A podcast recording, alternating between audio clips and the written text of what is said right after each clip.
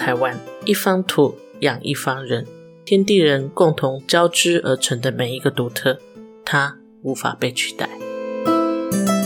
今天的地点，我们来到了岐山的南胜社区，它是一个种满了荔枝的聚落。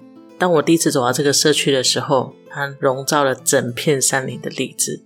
几十年来，整个社区都是透过荔枝产业为生。这几年的产业变迁非常的大，而且跟过去的农业社会不太一样。它面对的冲击其实可能不是只有短时间那么的少。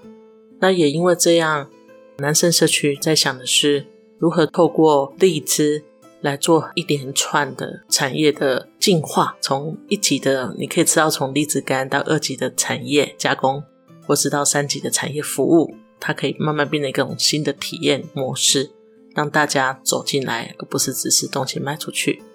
有不同的方法。那这是我们去看到进到这个荔枝园的时候，我吃到了今年的第一颗荔枝，非常的有滋味哈，非常的甜。跟着这个荔枝呢，去走了一趟后面的山林，听到了一些我从来没听过的字眼，叫铺围啊，我真的是大开眼界。原来荔枝产业真的是一门学问啊。听说哦，荔枝一采收就要收到完，采收完的两周内哦，就要进行荔枝的矮化，才能让明年长得比较好。那当地人叫铺围啊，我发音可能没有很标准，他是用闽南语讲的，一直就是把它矮化了，会有大量的枝末留下来。在过去的农村呢，这个布围啊是很很好用的，拿来烧火啦、烧水啦、洗澡啦，拿来做建筑都很好用。可是现在环境不太一样了，反正这个变成当地的困扰。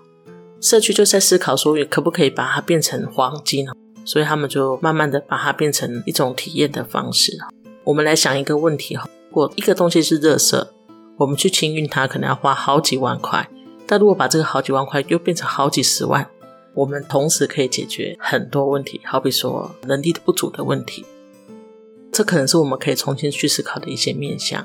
之后呢，说他们发展了很多产品啦，哈，包括就是你可以自己 DIY。那这次去，我们就开始在讨论如何让这个流程啊去优化，可以让大家真的能够来玩起来。所以他们也非常的开心，即将会发展的一个叫做“弟弟 d o 就是只要名字里面有“力”，就可以来这个地方玩，被他们招待。这样，那这个非常令人期待。我们在后续我们可以随时来更新上来他们的进度。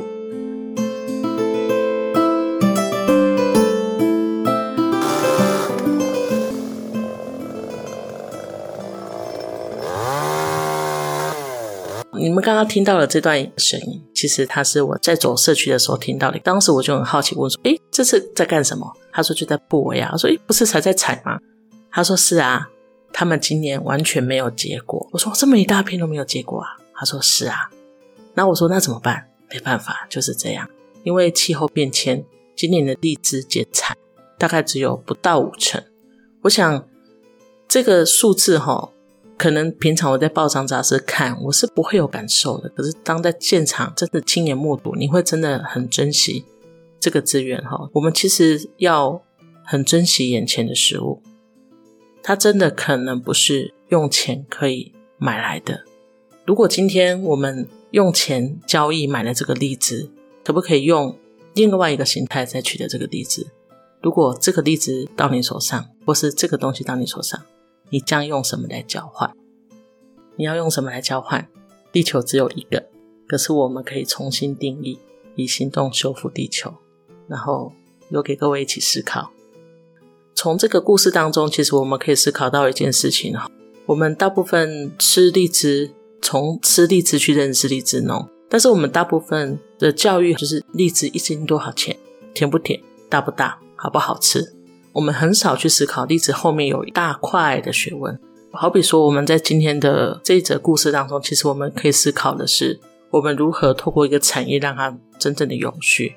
其实我们都无法倒退过去我们对环境的破坏，但是我们其实可以在这个当下就可以去做一些不一样的思维。所以我们可以用一句话来形容，叫不止当下，还有未来。